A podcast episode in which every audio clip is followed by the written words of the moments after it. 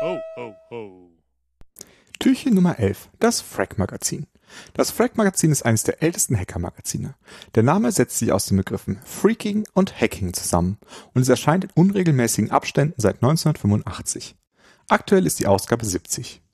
Während in der Anfangszeit der Schwerpunkt mehr auf dem Phone-Freaking lag, änderte sich, auch weil Phone-Freaking immer mehr an Bedeutung verlor, der Fokus zur Jahrtausendwende immer mehr in Richtung IT-Sicherheit.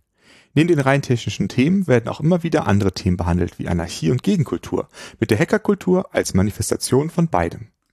Gerade die technischen Artikel haben oftmals eine exzellente Qualität und haben Meilensteine wie Smashing the Stack for Fun and Profit hervorgebracht.